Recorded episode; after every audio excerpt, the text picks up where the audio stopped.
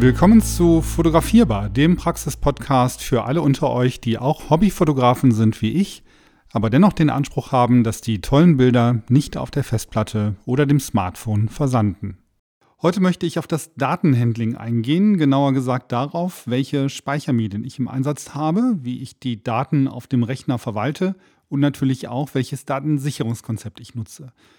Hintergrund ist der, dass mir vor fünf Jahren das passiert ist, wovor jeder Fotograf die meiste Angst hat.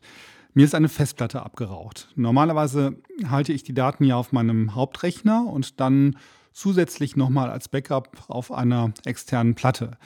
Damals hatte ich dann meinem Windows-Rechner eine neue Installation spendiert und im Zug habe ich die Festplatte des Rechners formatiert.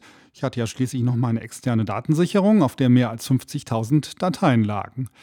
Also ich dachte zu dem Zeitpunkt zumindest, ich hätte eine Datensicherung.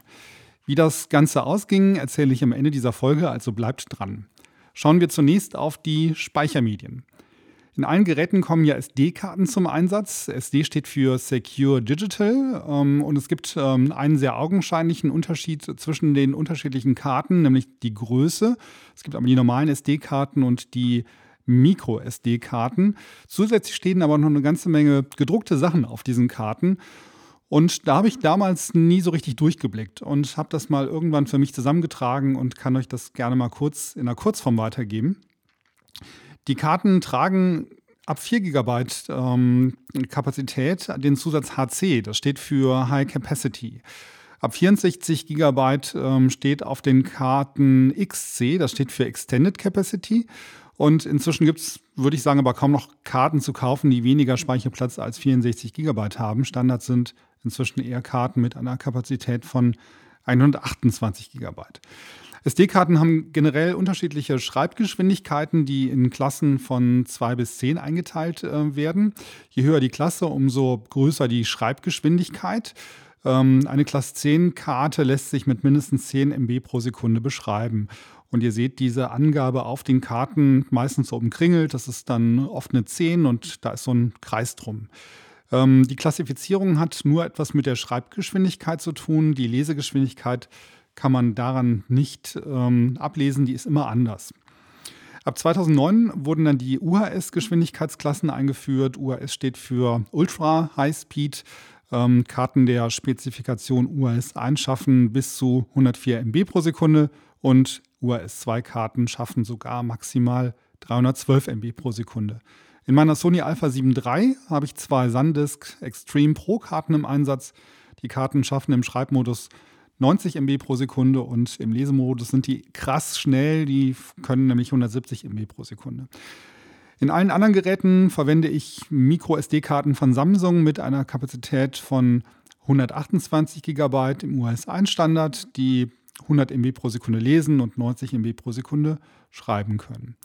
Von diesen kleinen Karten habe ich derzeit sechs Stück. Die rotieren immer so zwischen den Geräten und ähm, ja, die sind im Dauereinsatz. Wenn ich dann nach dem Fotografieren nach Hause komme, sichere ich die Daten direkt auf der Festplatte meines Mac. Ich habe eine externe 2 Terabyte SSD-Festplatte ähm, angeschlossen.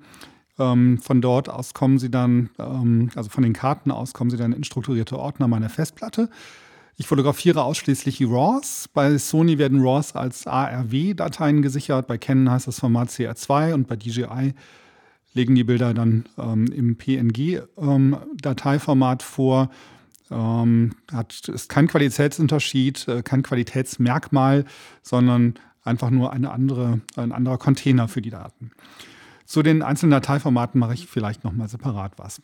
Wenn die Dateien dann auf dem Rechner sind, geht es direkt mit der Datensicherung weiter. Zum einen nutze ich ein inkrementelles Backup über die Apple Time Machine. Inkrementell bedeutet, dass zu Beginn ein großes Backup vom ganzen Rechner gemacht wird, das auch sehr lange dauert. Danach werden dann nur noch die Daten gesichert, die sich seit dem letzten Backup geändert haben. Bei mir läuft das Backup dann auf eine Netzwerkfestplatte, die in einem Synology NAS-System steckt.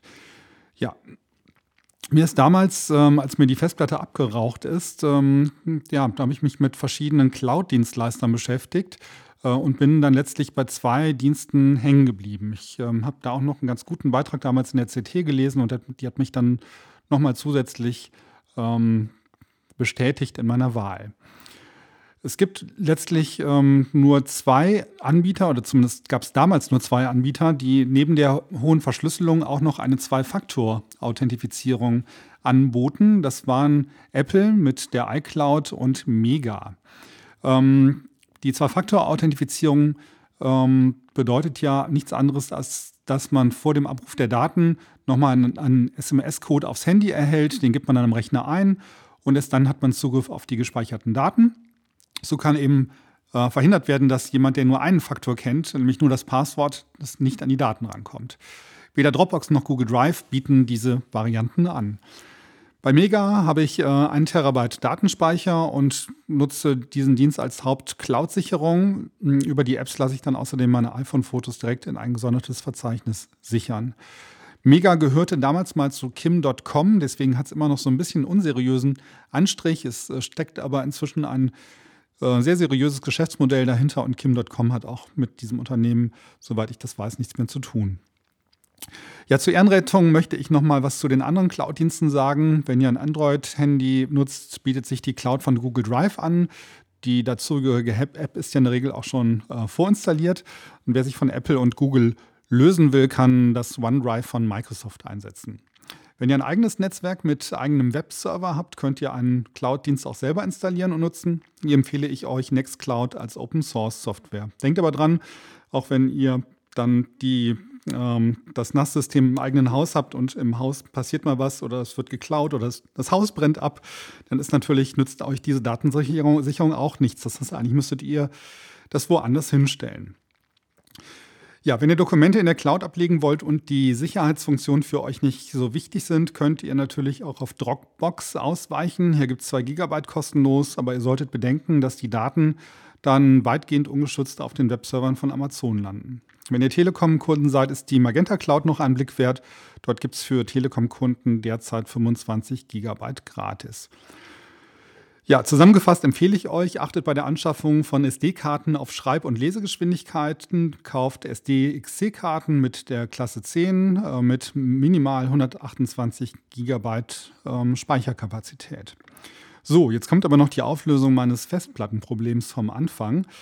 Nachdem ich die Platte mit meinen 50.000 Dateien dann an den Rechner angeschlossen hatte, ähm, hörte sie sich schon nicht wirklich gut an und verabschiedete sich dann auch recht schnell aus der Ansicht des Explorers. Ich hatte gehofft, dass es nur ein Fehler im Festplattencontroller war und habe die Festplatte dann in ein anderes Gehäuse montiert und es über diesen Weg versucht, aber leider ging wirklich nichts mehr.